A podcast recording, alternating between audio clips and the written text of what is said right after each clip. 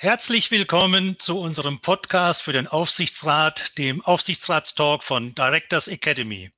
Mein Name ist Rudolf Ruther und ich begrüße Sie ganz herzlich als Gastgeber für unsere neue 14-tägige Podcast-Reihe jeden ersten und dritten Donnerstag im Monat um 17 Uhr live hier bei LinkedIn und auf der Homepage von Directors Academy. Heute haben wir den Schwerpunkt, das Schwerpunktthema Fort- und Weiterbildung von Aufsichtsräten. Ich begrüße ganz herzlich meinen Gast, Frau Dr. Viktor Kickinger. Herzlich Vielen willkommen. Dank. Vielen Dank, lieber Herr Ruther. Ich begrüße auch ganz herzlich meinen Gast, Herrn Rudolf Ruther, weil ich bin hier die Geschäftsführerin der Directors Academy und wir sind wirklich stolz und es ist uns eine Ehre und Freude, dass Sie bei uns den Podcast für Aufsichtsräte übernehmen. Vielen Dank. Recht herzlichen Dank. Äh, besser können wir es gar nicht machen, dass wir wieder mal 60 Minuten miteinander verbringen, um Themen aus der Aufsichtsratslandschaft in Deutschland zu diskutieren. Vielleicht für alle, die immer noch nicht genau wissen, was Frau Dr. Viktoria Kekinger macht, außer dass sie Gründerin und Geschäftsführerin, Gesellschafterin von Directors Academy ist, sie ist eine sehr, sehr erfahrene Multi-Aufsichtsrätin. Sie ist Unternehmerin und seit Jahrzehnten eigentlich bestens äh, in der sogenannten Aufsichtsratslandschaft in Deutschland vernetzt mit großer praktischer Erfahrung. Aber bevor wir äh, zu unserem Thema kommen, wie geht's Ihnen in diesen außergewöhnlichen Zeiten, eine Woche vor Weihnachten, Frau Dr. Kickinger? Also vielen Dank, ganz ausgezeichnet. Ich habe mich an den Lockdown schon so gewöhnt. Oh, jetzt muss man dazu sagen, Directors Academy war visionär. Wir waren immer schon eine rein virtuelle Firma. Jeder von unseren Mitarbeitern sitzt in einer anderen Stadt. Wir haben immer schon sehr viel digital kommuniziert. Und ähm, ich habe mich daran sehr gewöhnt, dass ich halt äh, nur alleine irgendwo äh, spazieren gehe, wo keine Menschen sind und ansonsten tagsüber mit Freude an Directors Academy arbeite. So gesehen, vielen Dank. Es geht mir sehr gut. Das freut mich und ich hoffe, dass auch unseren Zuhörern und Zuschauern es ähnlich gut geht. Bevor wir weitergehen, wir hatten gerade erwähnt, Gründerin und geschäftsführende Gesellschafterin. Sie hatten angefangen seinerzeit mit äh, Directors Channel. Jetzt gibt es neben dem Directors Channel die Directors Academy. Was ist der Unterschied, Frau Dr. Kickinger? Also, äh, wenn Sie erlauben, Herr Ruther, hole ich ein bisschen weiter aus. Wir haben 60 Minuten Zeit, kein Problem. Also wir werden sie füllen.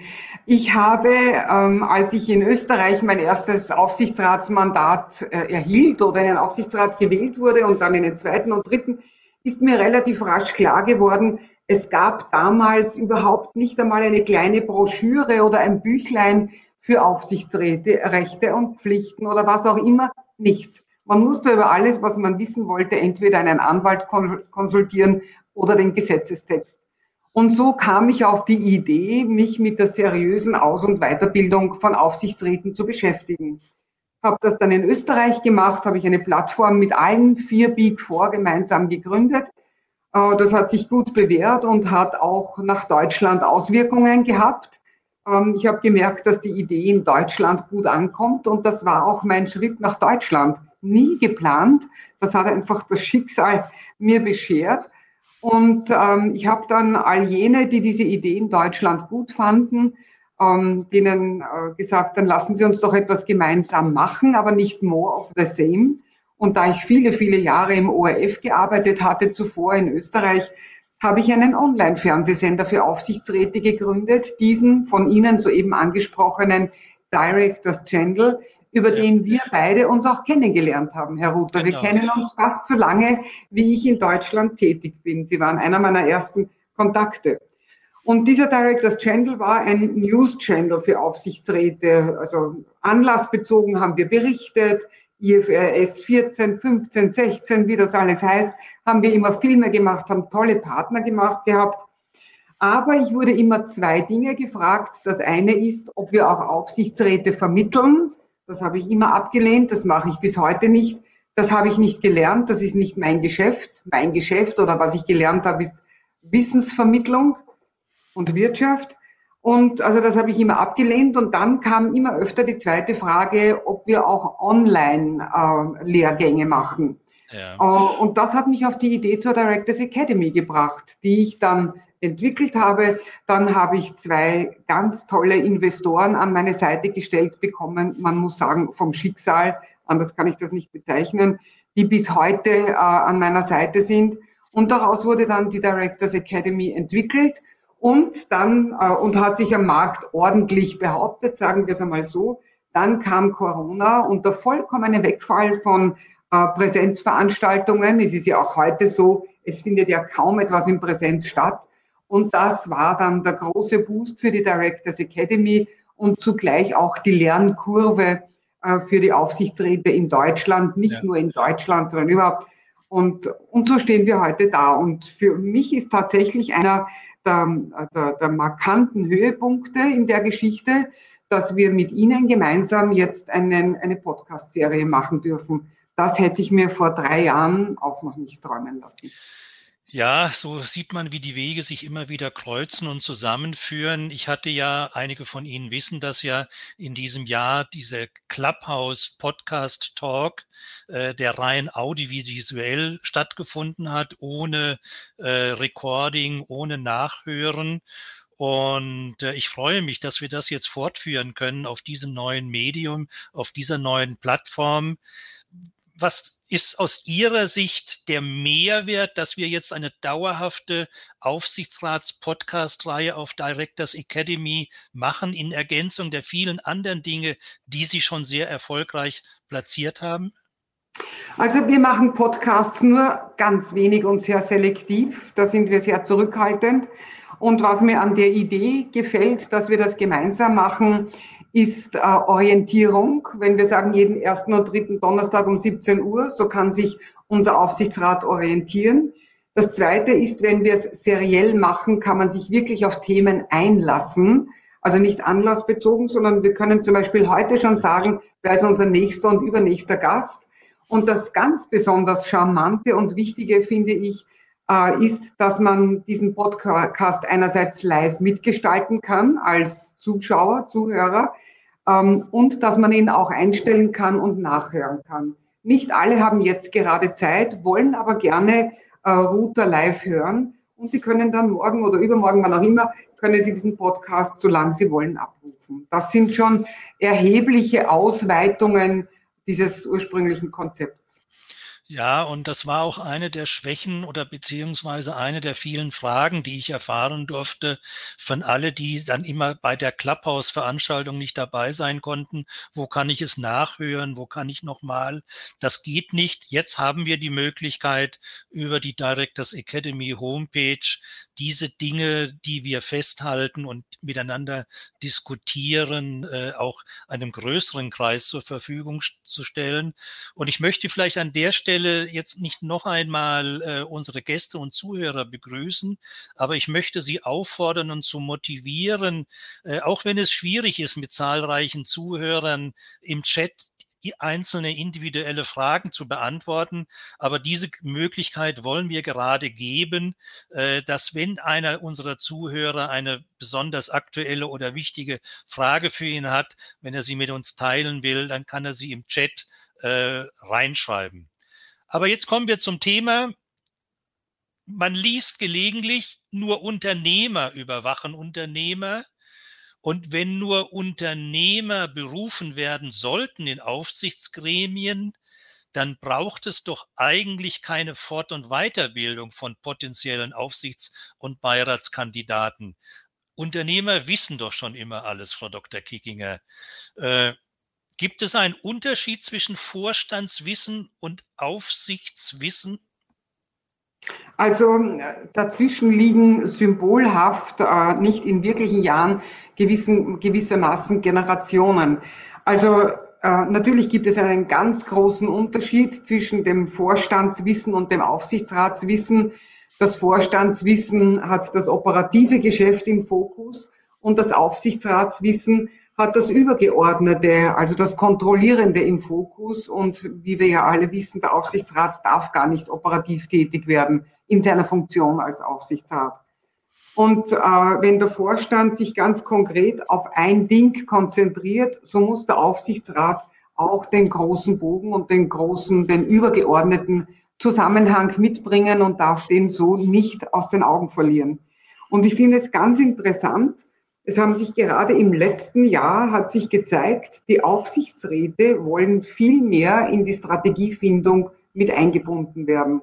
Einerseits bekommen wir sehr viele Anfragen zum Thema Strategie. Wir re reagieren darauf auch. Äh, wir machen jetzt gerade bereiten wir vor eine große Lecture zum Thema Strategie. Andererseits hat man im letzten Jahr oder in den letzten eineinhalb Jahren in den Medien doch immer wieder gelesen und zwar immer mehr, dass die Aufsichtsräte sich an der Strategiefindung viel in die Strategiefindung viel mehr einbringen wollen. Das heißt, das sagt also sehr viel aus eigentlich auch über die Annäherung und das gemeinsame Anliegen. Wenn der Aufsichtsrat sagt, also nur abnicken und, und die, Bilanz, äh, die Bilanz überprüfen und beschließen, das kann es nicht sein und alle die Geschäfte, die wir haben, aber wir wollen am maßgeblichen äh, Weg äh, mitreden können. Das halte ich schon für eine sehr, sehr interessante Entwicklung, die vielleicht auch ein ganz klein wenig in das One-Tier-System hinüberschielt. Aber ähm, da sehe ich einen, einen großen Weg und ich glaube auch, das wird durchgehen. Ja. Sie hatten im März eine interessante Umfrage bei Führungskräften, also März diesen Jahres, ja. äh, bei, Umf äh, bei Führungskräften durchgeführt. Da kann ich mich dran erinnern, das Kernergebnis war so verblüffend, aber es war auch eine Aufzählung da drin, wie viel Paragraphen, Vorschriften etc. ein Aufsichtsrat wissen sollte. Wissen Sie noch, was Sie damals äh, veröffentlicht und geschrieben haben? Also die Zahlen, die genauen Zahlen habe ich nicht mehr im Kopf, muss ich gestehen. Das war ja das eine komplizierte das, Berechnung. Das ist ja auch, das ist ja auch nicht schlimm, deswegen schreiben wir es ja auf, damit wir es nicht auswendig wissen müssen.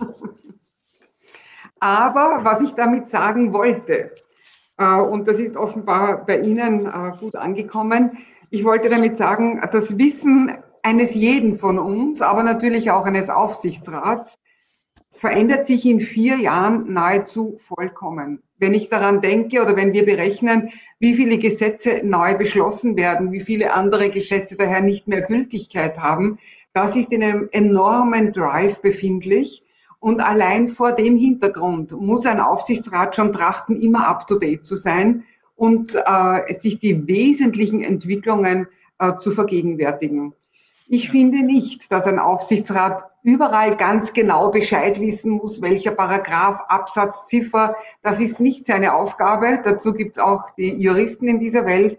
Aber er muss die großen Zusammenhänge wissen, er muss die Inhalte wissen und er muss äh, ständig trachten, sich darüber zu informieren. Ein Aufsichtsrat muss kein Paragraphenreiter sein, aber er soll wissen, wir haben jetzt in Corona dieses und jenes zu tun.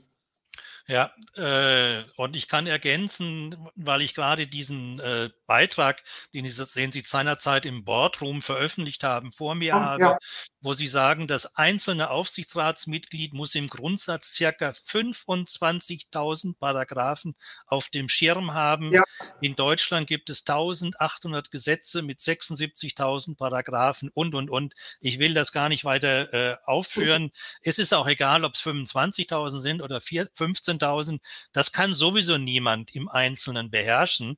Aber wie Sie es zu Recht formulieren, auf dem Schirm haben, ein Gefühl dafür zu haben, äh, muss ich hier nachfassen, muss mein Vorstand an der Stelle noch etwas tun, wo kann ich ihn unterstützen, wo muss ich Sparringspartner sein, da bin ich äh, absolut bei Ihnen.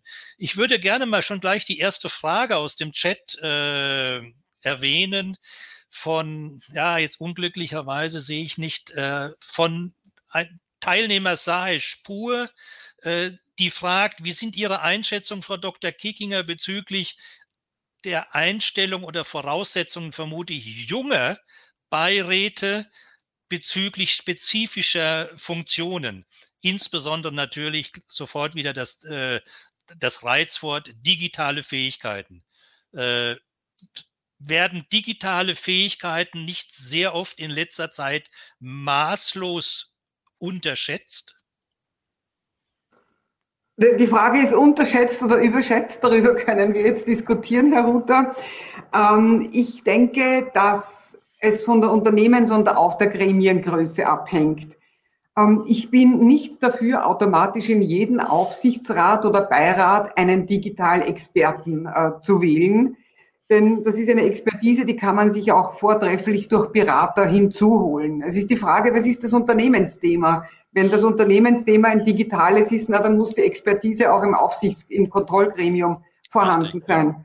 Und ähm, ansonsten gilt das, was ohne dies jeder Land auf, Land ab predigt, Diversität, Diversität, Diversität.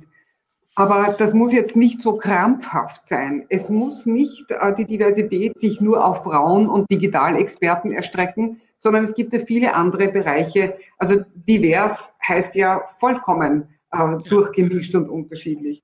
Absolut. Und auf, auf, die Frage äh, unseres Zuhörers zu antworten, es hängt ab vom Unternehmen, es hängt natürlich auch ab von den anderen Aufsichtsräten. Wenn die sehr weit sind, brauchen die jetzt nicht noch einen ausgewiesenen Digitalexperten. Es gibt hier keine, ein, keine eindimensionale Antwort, sondern das ist sehr vielschichtig zu betrachten. Ja, ich nenne das immer gerne was ist die erforderliche Gruppenkompetenz des Aufsichtsgremiums? Also was braucht das Unternehmen in dieser spezifischen Situation für eine Gesamtgruppenkompetenz und wird die von den einzelnen Aufsichtsratsmitgliedern in der Summe abgedeckt?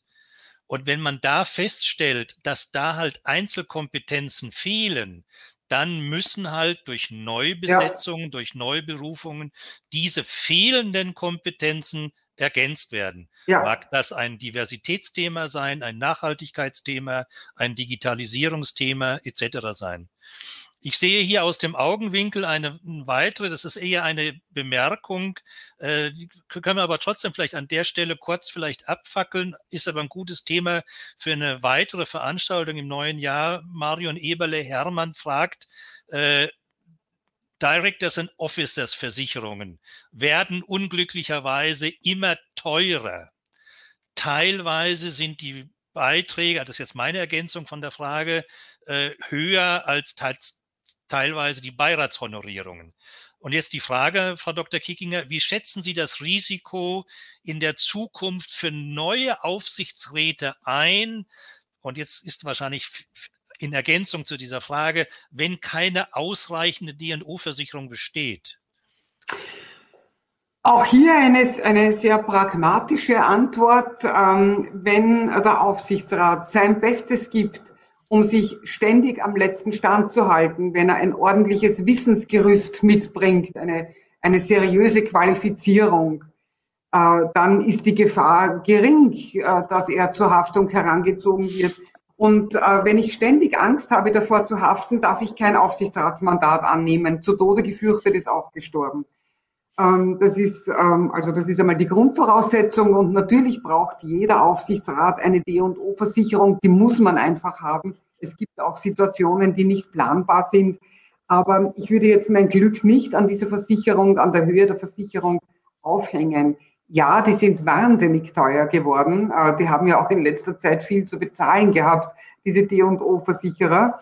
Und egal wie hoch Ihre Versicherung ist, achten Sie darauf, dass Sie eine Kopie Ihrer Polize zu Hause haben, damit, falls Ihr Mandat einmal zu Ende ist oder vorzeitig endet oder Sie zurücklegen, damit Sie wissen, wo bin ich überhaupt versichert.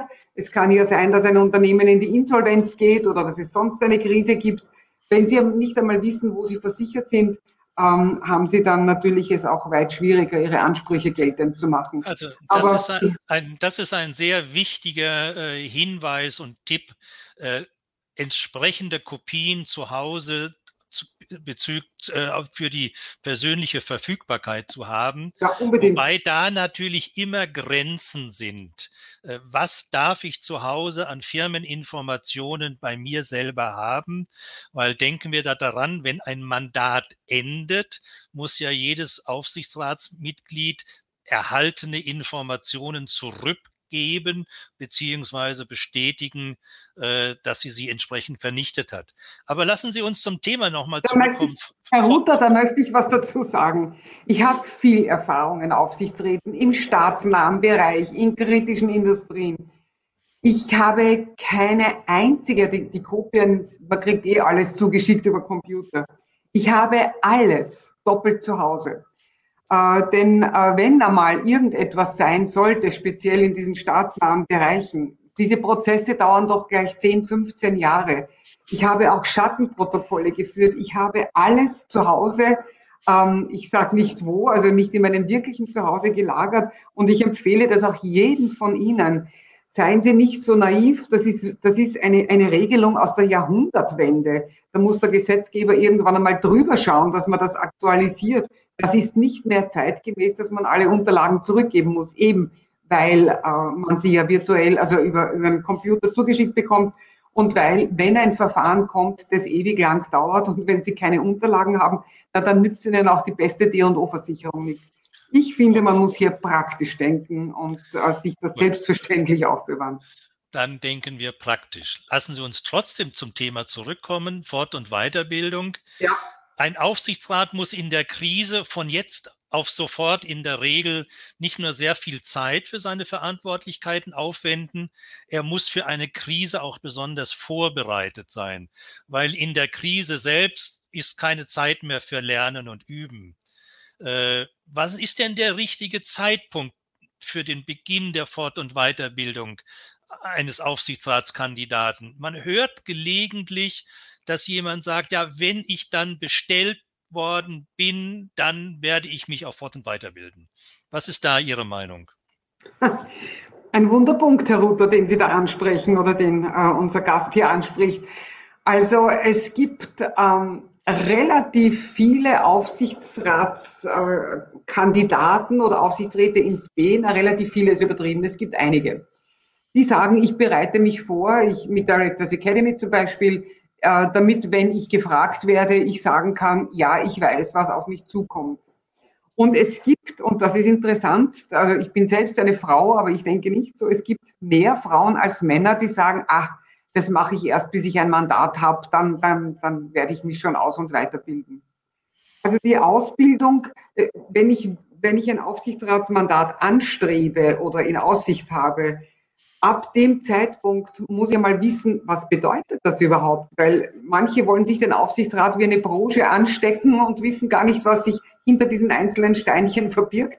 Also ab dem Zeitpunkt, wo ich mich damit intellektuell beschäftige, muss ich wissen, was ist es, was bedeutet das, was sind die Rechte, was sind die Pflichten, was sind natürlich auch die Gefahren. Jeder spätere Zeitpunkt ist fahrlässig. Ja, kann ich nur unterstreichen. Wir beide haben immer, immer dieses praktische Beispiel des Chirurgen, der einen Patienten auf dem ja. Operationstisch hat. Der fragt dann auch nicht erst, wo ist das Buch äh, für den entsprechenden Fall. Ja. Äh, Nochmal zur Erinnerung für unsere Zuhörer und Zuschauer, wenn Sie eine spezielle Frage haben, bitte nutzen Sie die Kommentar- oder Chat-Funktion. Sollte irgendeine Frage offen bleiben an die Frau Dr. Kickinger, zögern Sie sie nicht danach, hier eine äh, Personal Message zu schicken oder eine E-Mail. Ich bin mir sicher, Frau Dr. Kekinger wird sie dann auch im Nachhinein noch beantworten wollen. Josef Christian Keins fragt gerade, Gibt es, das ist eine Frage, da könnte man auch wieder stundenlang drüber antworten, aber Sie können das ganz knapp, bin ich mir sicher. Gibt es Unterschiede in der Aufsichtsratstätigkeit zwischen deutschen und österreichischen Unternehmen, insbesondere bei kapitalmarktorientierten Unternehmen? Ja, gibt es. Gibt es ein paar wesentliche? Also ich meine, der gesetzliche Rahmen ist gleich und wir haben ja zur selben Zeit in etwa auch unsere Gesetze äh, bekommen und gemacht. Aber es gibt ein paar Unterschiede. Also ich würde jetzt nicht mit dem Wissen eines deutschen Aufsichtsrats in ein österreichisches Gremium gehen und umgekehrt. Absolut, abgesehen jetzt ja. von der Gruppendynamik und all diesen Dingen. Aber nur ein Beispiel, die Mitbestimmung in Österreich ist eigentlich komplett anders als die Mitbestimmung in Deutschland geregelt. In Österreich haben wir die Drittelparität in allen ähm, ähm Aufsichtsräten in börsennotierten Unternehmen. Bei uns werden die Arbeitnehmervertreter nicht, äh, bekommen keine Vergütung, müssen daher auch an keine Stiftung abliefern und machen das alles. Die sind dafür freigestellte, angestellte Mitarbeiter. In Deutschland ist das ja entsprechend anders. Oder in Deutschland kann man, äh, in Deutschland gehört verpflichtend äh, die, die Beratung des, auch des Vorstands dazu. Das ist bei uns nicht im Gesetz festgeschrieben, man macht es natürlich, aber äh, die Beratung ähm, des Vorstands ist nicht so definitiv ausgewiesen wie in Deutschland. Oder in Deutschland kann zum Beispiel ein Aufsichtsrat, wir waren gerade bei der Krise, in einer kritischen Unternehmensphase in den Vorstand gehen und dann wieder in den Aufsichtsrat zurückwechseln. Das geht in Österreich auch nicht. Wenn der in den Vorstand geht, dann ist er sein Aufsichtsratsmandat los, vielleicht wird er wieder hineingewählt oder auch nicht. Gilt ja auch die Cooling-Off-Regel. Also ja, da gibt es schon ein paar gravierende Unterschiede ähm, zwischen Österreich und Deutschland. Äh, um diese wir Uhrzeit. Aber, Entschuldigung, Entschuldigung, wir haben aber früher als Deutschland die Business Judgment Rule äh, ins Aktiengesetz aufgenommen. Da waren wir absoluter Vorreiter. Diese Frage beinhaltete nicht, wer hat die bessere Corporate Governance, Deutschland oder Österreich, sondern sie beinhaltete Nein. nur nach dem Unterschied. Ja. Nein, äh, Sie haben ja vollkommen recht. Äh, für unsere Zuhörer, das ist auch gleich der Tipp des Tages. Solche Dinge können Sie auch nachlesen bei Directors Academy. Da gibt es eine Rubrik auf der Homepage, die heißt Aufsichtsratsblog. Eine der letzten Beiträge, die dort eingestellt worden sind, ist ein ganz spannendes und eigentlich verrücktes Thema. Das lautet Pflicht, Pflicht zur Nutzung der künstlichen Intelligenz in der mhm. Unternehmensentscheidung. Mhm. Da wollen wir jetzt nicht drüber äh, diskutieren, da machen wir vielleicht mal eine separate äh, Veranstaltung, vielleicht auch mit dem äh, Autor oder anderen Menschen. Eine ganz interessante Fragestellung. Überall zieht künstliche Intelligenz ein, zieht sie auch in die Ebene der Entscheidungen auf Aufsichtsrats- und Vorstandsebene ein. Aber zurück zum Lernen, zur Fort- und Weiterbildung. Ja in einer meiner Clubhouse-Veranstaltungen hat mal jemand gesagt, sinngemäß, so, wenn ich so richtig aufgeschrieben habe, der Sirenengesang Aufsichtsratsarbeit als eigenständigen Beruf von angeblich unabhängigen Experten zu begreifen und fürstlich zu bezahlen, führt eigentlich zum Kentern des Unternehmensschiffes. Wer im Aufsichtsrat Verantwortung übernimmt, sollte aus der Praxis der Wirtschaft und Gesellschaft kommen. Klammer auf, Unternehmer überwachen Unternehmen, Augenhöhe und all diese äh, Schlagwörter. Bringt mich zu einer Frage an Frau Dr. Kickinger. Kann Mann oder Frau eigentlich Aufsichtsrat lernen? Nein. Nein, kann man nicht. Ähm, aber man kann eine gewisse Prägung oder Befähigung haben, die einem bei dieser Tätigkeit behilflich ist. Man muss, und damit sind wir wieder auch bei Ihrer vorigen Frage, eigentlich zuerst einmal wissen, was bedeutet die Aufsichtsratstätigkeit.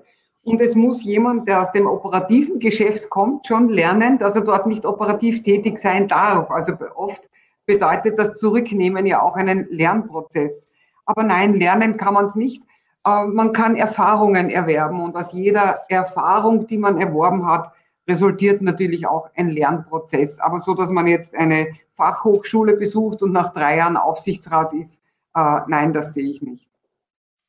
Ja, und das ist auch, und deswegen müssen wir, glaube ich, auch immer genau sagen, wir reden von Fort- und Weiterbildung. Wir ja. lernen, wir sprechen von Aufschlauen, von Ergänzen, ja. von Identifizieren von Wissenslücken oder Aktualisierung ja. von Wissenslücken. Wer blank ist, hat keine Chance, weil äh, bei allem Respekt vor all den vielen Seminarveranstaltern oder auch Directors Academy, ein Wochenendkurs, wie lese ich eine Bilanz, äh, befähigt einen nur begrenzt, äh, um Aussagen über Rechnungslegung äh, etc. Ja, etc. Zu, zu, geben. Absolut. Äh, und äh, deswegen glaube ich schon, wenn man es eher sieht wie so ein Berufskarriereweg, man fängt an, man sammelt äh, Führungserfahrung, man sammelt Leitungserfahrung, man sammelt unternehmerische Erfahrung, man ist Vorstand, man ist Geschäftsführer und bildet sich dann weiter zum Aufsichtsrat. Ja. Dann ist das genau äh, die spannende Thema, Thematik. Da möchte ich, da, da haben Sie vollkommen recht, Herr Ruther, wie Sie immer recht haben, haben Sie vollkommen recht. Und zwar möchte ich Ihnen äh, dazu noch sagen, wir also die Statistik ist so eine Art Leidenschaft von mir. Ich bewerte, stelle in Relation, zähle. Die Zahlen habe ich gern. Und wir haben jetzt festgestellt, dass 65 Prozent aller Aufsichtsräte in Deutschland in operativen Funktionen tätig sind, Tendenz steigend. Das heißt, äh, Entschuldigung, Entschuldigung, dass ich nachfrage, während Sie das Aufsichtsratsmandat wahrnehmen, also ja. in Parallelität. Ja, okay. ja. Und das halte ich für eine ganz wichtige Entwicklung.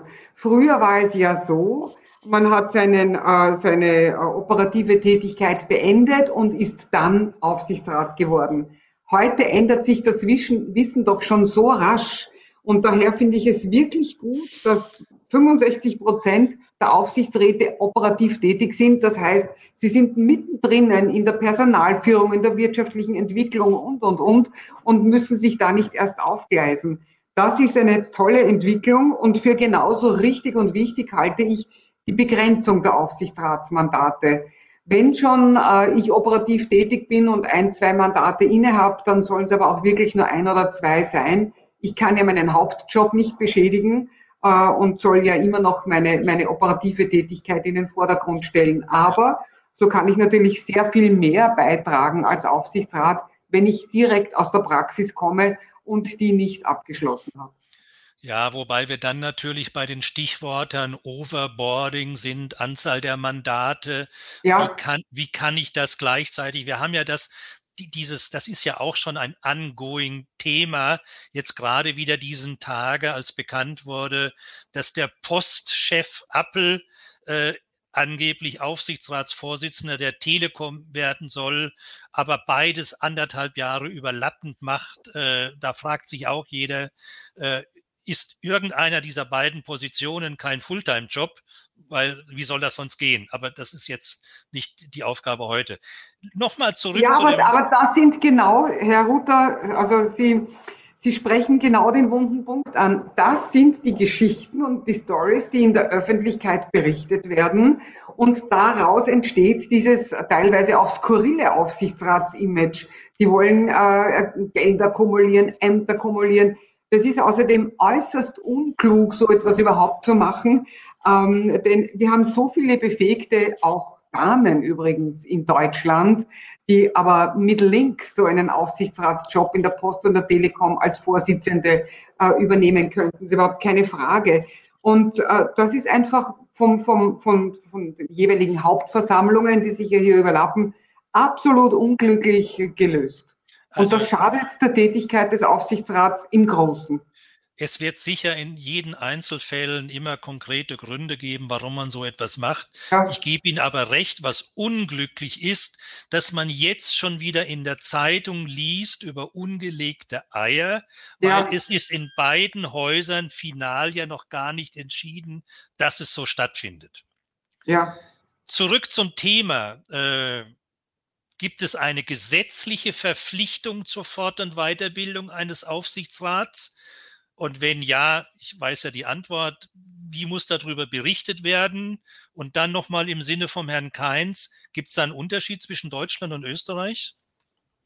Also ich würde sagen, das Gesetz, äh, ich bin von Gesetzes wegen verpflichtet, wenn ich so, einen, so eine Tätigkeit annehme äh, und immer zum Wohle des Unternehmens entscheiden muss, äh, dass ich, dass ich am aktuellen Wissensstand bin und äh, vielleicht etwas mehr weiß als der Durchschnitt äh, der Bevölkerung. Drücken wir es einmal so aus.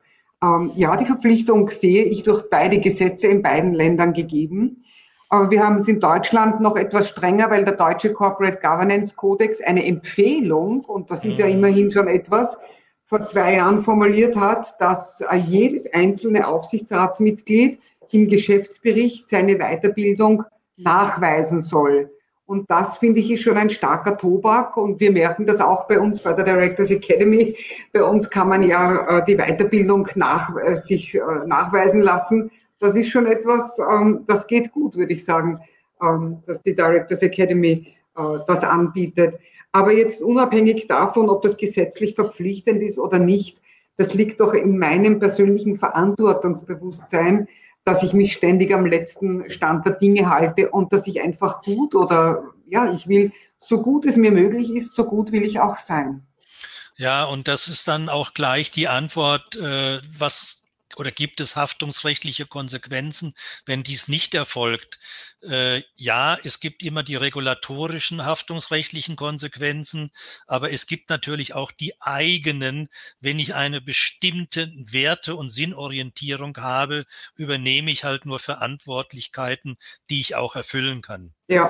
Und äh, ich bin gespannt, wie diese spezielle Berichterstattung, insbesondere bei den DAX 40 Unternehmen in Deutschland, sich entwickeln wird. Bisher waren ja die ersten äh, Passagen in den Geschäftsberichten noch, sage ich mal, ein bisschen allgemein formuliert, um das mal höflich äh, zu nennen. Äh, das wird sicher auch noch wachsen, um genau diesen haftungsrechtlichen Konsequenzen vielleicht aus dem Weg zu gehen.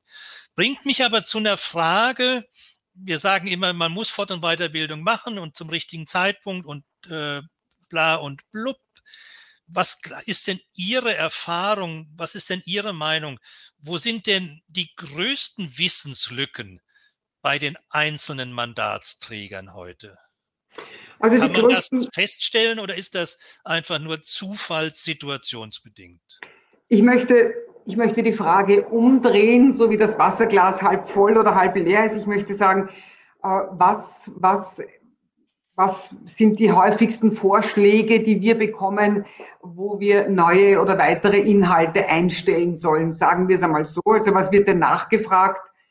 ganz stark nachgefragt wird und werden strategische Themen, als habe ich vorhin schon gesagt, der Aufsichtsrat will sich einbringen in die Unternehmensstrategie. Das wird kommen wie das Amen im Gebet. Und sehr oft nachgefragt wird ähm, das Bilanzwissen, Bilanzierung und Rechnungslegung.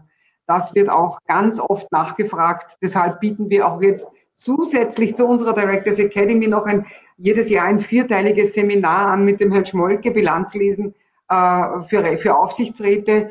Da ist ein ganz großer, ein ganz großes Interesse gegeben. Und das ist auch, was ich verstehe, vielen Aufsichtsräten ein bisschen unangenehm, ein bisschen peinlich. Deshalb besuchen die dann auch keine Präsenzveranstaltungen, die es zurzeit ohne dies nicht gibt, dass sie hier manchmal echt blank sind. Und das kann man gerade über so digitale Lernformen wie unsere äh, Directors Academy eine ist, wunderbar kompensieren. Aber hier ist großer großes Interesse und großer Bedarf.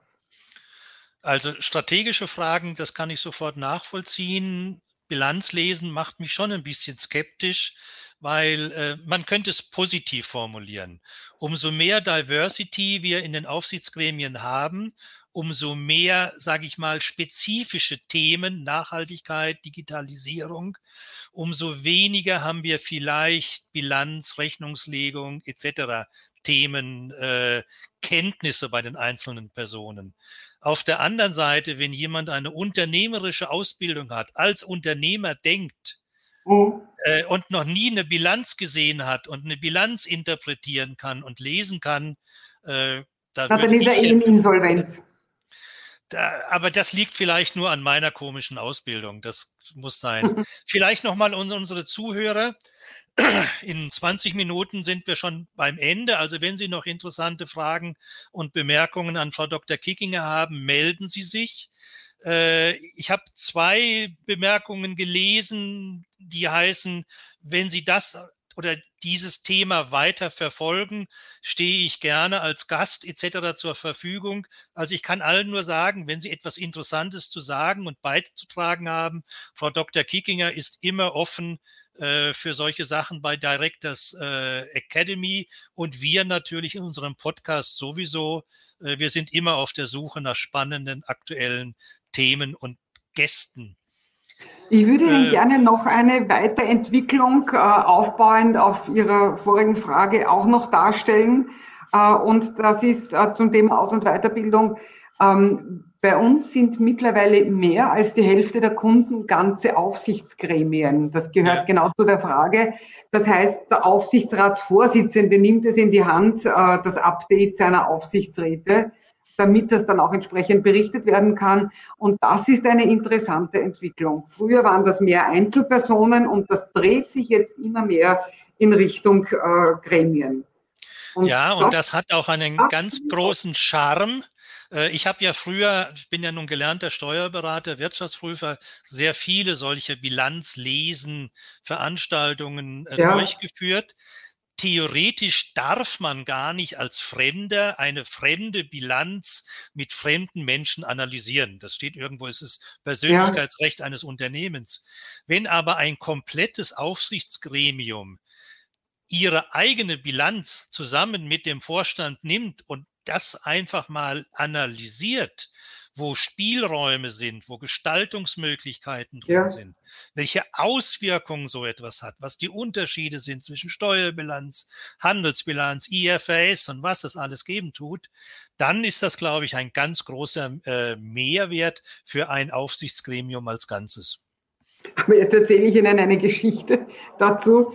Ich habe kürzlich mit einem Aufsichtsrat einer kleinen Bank gesprochen. Ich sage nicht wer, ich sage nicht wo, ich sage, oder sagen wir mal so, auf einem fernen Planeten gibt es eine kleine Bank äh, mit ein paar Aufsichtsräten und einen davon habe ich zufällig gesprochen und habe mit ihm über das Bilanzlesen gesprochen. Und da hat er gesagt, schauen Sie, also bei uns ist das gar nicht notwendig, dass man Bilanz lesen können muss. Und da habe ich gesagt, okay, das ist aber interessant. Wie machen Sie denn das in den Aufsichtsratssitzungen? Sie kriegen ja vorher die Unterlage und so. Sagt er, ja, da werden wir dann vom Assistenten angerufen. Der geht mit uns jede Position durch und sagt, da müssen Sie zustimmen, da dürfen Sie nicht zustimmen, da müssen Sie zustimmen. Und so machen die ihre Aufsichtsratssitzung.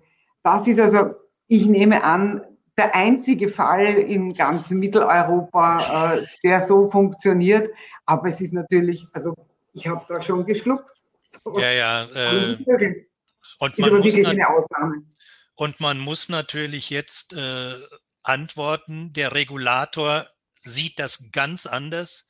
Es hm. steht im Aktiengesetz drin, dass der das Mitglied des Aufsichtsrats persönlich den Jahresabschluss prüfen muss, weil er persönlich diesen Jahresabschluss auch feststellen muss. Ja. Äh, es steht drin, dass er seine Aufsichtsratsverantwortlichkeiten eigenverantwortlich, selbstständig wahrnehmen muss.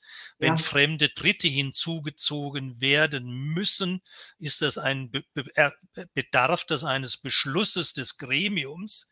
Also so wie früher äh, der deutsche Bankchef, der in 15, äh, unser berühmter Herr Abs, äh, in 15 Aufsichtsräten Aufsichtsratsvorsitzender war, der erst auf der Fahrt dahin von seinem Assistenten gebrieft worden ist, wie denn überhaupt das Unternehmen heißt, wo er jetzt hingefährt.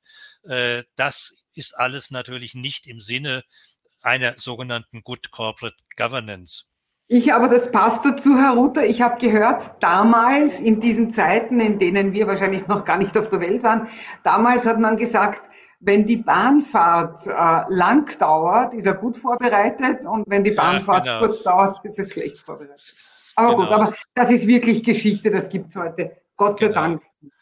Aber lassen Sie uns nochmal zurückkommen, auch an, äh, was mir ja an Ihrer Directors Academy so gut gefällt, ist, dass Sie jetzt nicht nur den einzelnen Menschen mit wahnsinnig viel Informationen versorgt äh, und ihm rote Ohren produziert, weil er erkennt, was er alles nicht weiß, sondern Sie haben diese Feedback-Schleife drin, wo Sie regelmäßig äh, die, äh, den, den interaktiv äh, den Lernenden bitten zu wiederholen, ob er es denn verstanden hat. Und äh, ich erkenne dort immer selber, wenn ich das einmal im Jahr durchgehe, äh, dass man, egal wie man sich anstrengt, immer irgendwelche Lücken hat, die es äh, aufzuhübschen und aufzuschlauen gibt. Lassen Sie uns mal noch ein Thema zum Schluss ansprechen. Ich hatte das vorhin schon mal kurz erwähnt. Äh, Corona haben wir alle richtigerweise als Digitalisierungsbeschleuniger beziehungsweise Digitalisierungsbremse gesehen für Ihr Haus, für Ihre Produkte. Sicher äh, ein ganz großes Plus. Äh, wir sehen, dass die künstliche Intelligenz in alle Bereiche einzieht. Äh, wir hatten vorhin gesagt, äh, irgendwann vielleicht auch noch bei den Entscheidungen im Vorstand und im Aufsichtsgremium wir sehen auch, dass in der Gesellschaft selber Kinder sehr oft in der Schule gar kein Wissen mehr lernen, weil sie können ja jederzeit alles nachgoogeln. Und äh, das bringt mich eigentlich zu einer Frage, 14 Minuten vor Schluss, Frau Dr. Kickinger. Lassen Sie uns mal zusammen einen Blick in die Zukunft wagen. Also wir haben jetzt darüber gesprochen, was der Aufsichtsrat heute wissen muss, wie er heute Fort- und Weiterbildung betreibt, sich heute ajour halten muss mit dem vielfältigen Wissen. Äh, wie ist denn das in zehn Jahren? Haben Sie da schon mal drüber nachgedacht? Haben wir da ja, tatsächlich künstliche Intelligenz? Braucht es da noch Menschen im Aufsichtsrat? Also ich glaube, es wird auch noch Menschen im Vorstand brauchen, denn der ist ja noch viel stärker davon betroffen. Es werden wohl die Algorithmen uns von unten weggerechnet viel Arbeit abnehmen. Ich sage nur, für die Wirtschaftsprüfer ist es heute schon möglich, dass wir täglich das aktuelle Zahlenwerk aus dem Computer abrufen können.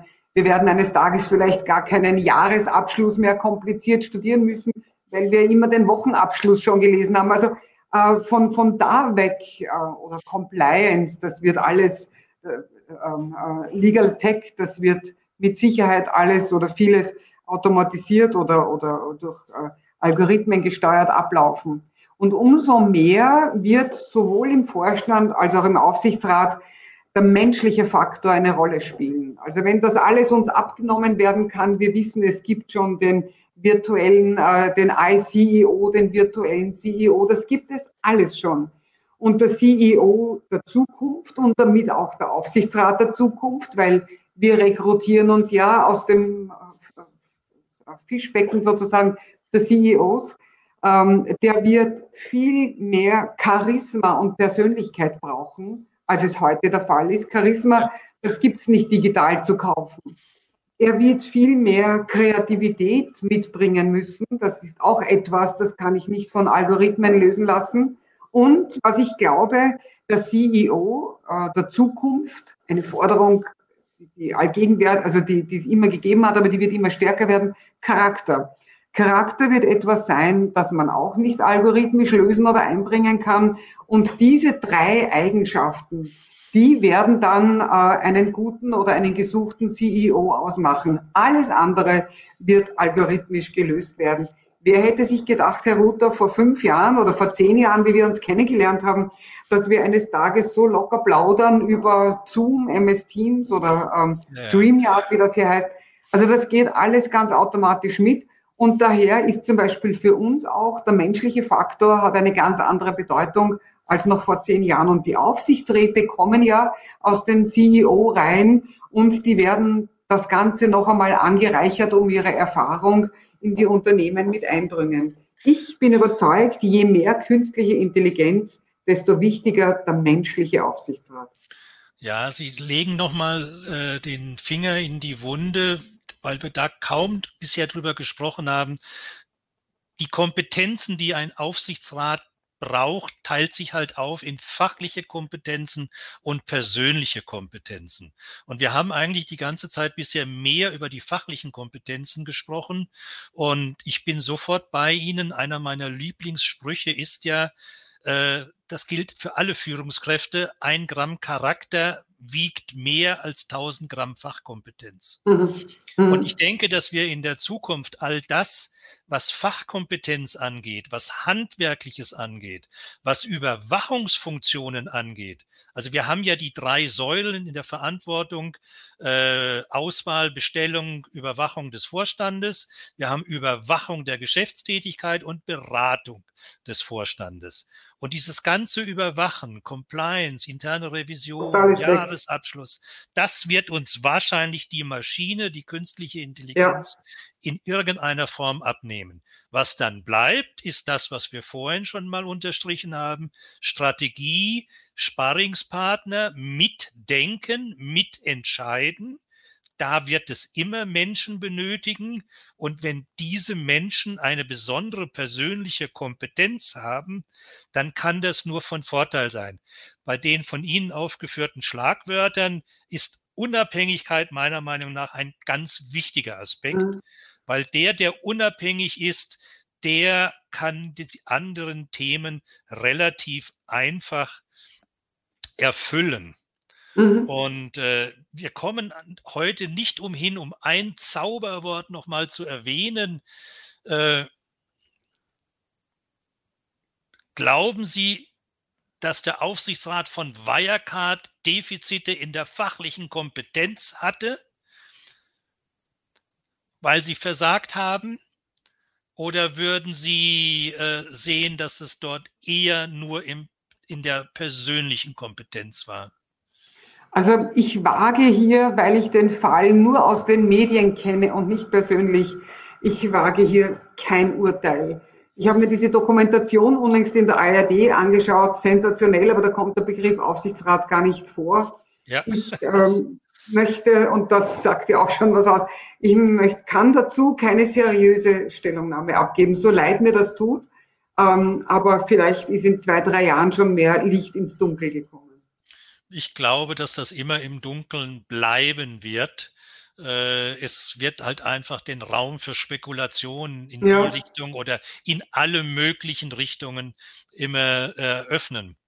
Ja.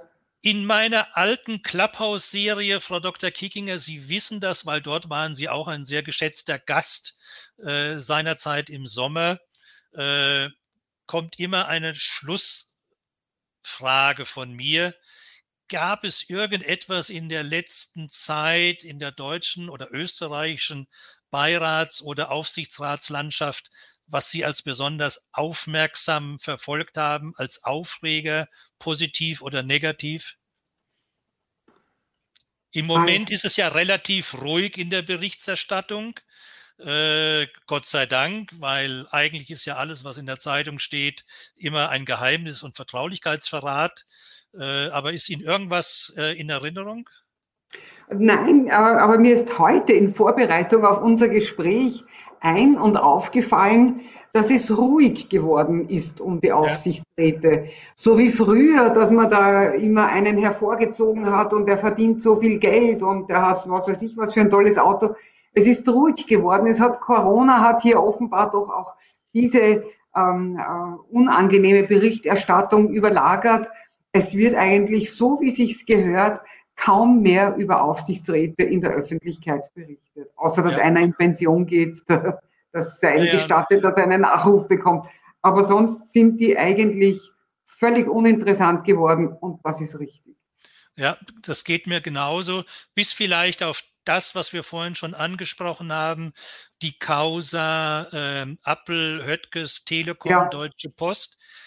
Im Zusammenhang mit der Deutschen Bahn ist mir wieder aufgefallen, dass der, äh, der, der, der Bund, also der unser oberster äh, Eigentümer öffentlicher Unternehmen, unsere Regierung, ja. die uns Gesetze produziert, wo drin steht, dass 30 Prozent Frauenanteil bestehen sollte, in ihren eigenen Vorzeigeunternehmen irgendwie bewusst diese Quote nicht einhalten will.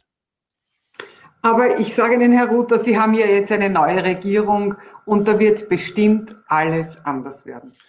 Ich, dafür schätze ich Sie, Frau Dr. Kickinger, für Ihren Optimismus und für Ihren Weitblick nach vorne. Jetzt brauche ich noch Ihr Schlussstatement für uns alle. Äh, wir hatten auch bei Clubhouse eine gute Sitte eingeführt, die würde ich gern weiterführen was geben Sie uns mit fürs Wochenende, damit wir nochmal an Sie uns erinnern? Was hat die Frau Dr. Kickinger uns mitgeteilt? Äh, was merke ich mir unter der Überschrift Fort- und Weiterbildung für Aufsichtsräte? Also zwei Antworten. Das eine ist, da gehört automatisch dazu die Directors Academy. Sie können einmal die Führung durch die Directors Academy machen, indem Sie einfach auf die Seite gehen. Da zeigen wir Ihnen alles. Aber jetzt äh, als seriösen Tipp auch für die Zukunft gilt gerade für die Aufsichtsratstätigkeit, was immer quid quid agis, prudenter agas, et respice finem heißt so Latein, was immer du tust, tue es klug und bedenke das Ende. Und das, denke ich, ist für unsere Tätigkeit ganz besonders wichtig. Da bin ich einfach, die Lateiner verblüffen mich immer wieder, Frau Dr. Kickinger. Äh, ich hätte auf die Frage mit Wilhelm Busch geantwortet, der seinerzeit gesagt hat, also lautet der Beschluss, dass der Mensch was lernen muss. Lernen kann man, Gott sei Dank, aber auch sein Leben lang. Gut, Und, da kann ich jetzt äh, nur antworten mit meiner Großmutter, die hat immer gesagt, man wird alt wie eine Kuh und lernt noch immer was dazu. Da sehen Sie, das ist einfach noch kürzer zusammen. Äh, irgendwie hat aber Wilhelm Busch den Bekanntheitsgrad vergrößert oder so etwas. Nein, wunderbar. Ihr Schlussstatement ist gut.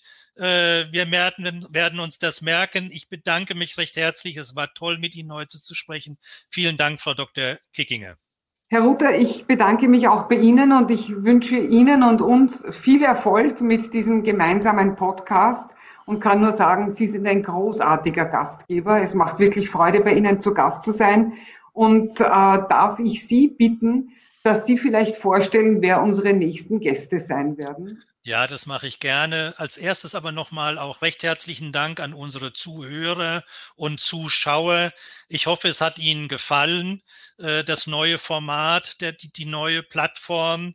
Äh, und Sie kennen den alten Spruch, wenn es Ihnen gefallen hat, erzählen Sie es weiter verteilen Sie es fleißig in Ihren LinkedIn-Netzwerken. Wenn es Ihnen nicht gefallen hat, behalten Sie es für sich, beziehungsweise schreiben Sie es mir. Wir werden daran arbeiten. Wir sind immer dankbar äh, für äh, Verbesserungen. Wenn Sie etwas nachlesen wollen zu diesem Thema, natürlich gehen Sie auf die Homepage von Directors Academy. Da finden Sie noch wahnsinnig viel Lesefutter. Und ansonsten äh, sage ich Ihnen gerne, dass wir am 20. Januar, das ist dann der dritte äh, Donnerstag, äh, mit Heiner Thorborg als Gast weitermachen zum Thema Generation CEO und die Zukunft des Aufsichtsrats. Und wir machen dann am ersten äh, Donnerstag im Februar mit Maria Dietz sie ist äh, Multi-Aufsichtsrätin, Anteilseignerin und Mitglied des Verwaltungsrats bei GFT und noch viele andere Funktionen. Sprechen wir über die Erwartungen des Familienunternehmers an seinen Aufsichtsrats beziehungsweise Beirat. Ganz spannend, weil Frau Dietz selber zuerst Vorstand in ihrem Leben war und dann Aufsichtsrat beziehungsweise äh, Verwaltungsratsmitglied. Ansonsten kann ich nur sagen, nochmal recht herzlichen Dank. Bleiben Sie gesund, bleiben Sie zuversichtlich, genießen Sie die Feiertage, kommen Sie ins neue Jahr und es wird alles besser in 2022. Dankeschön. Mhm. Auf Wiederhören. Vielen Dank.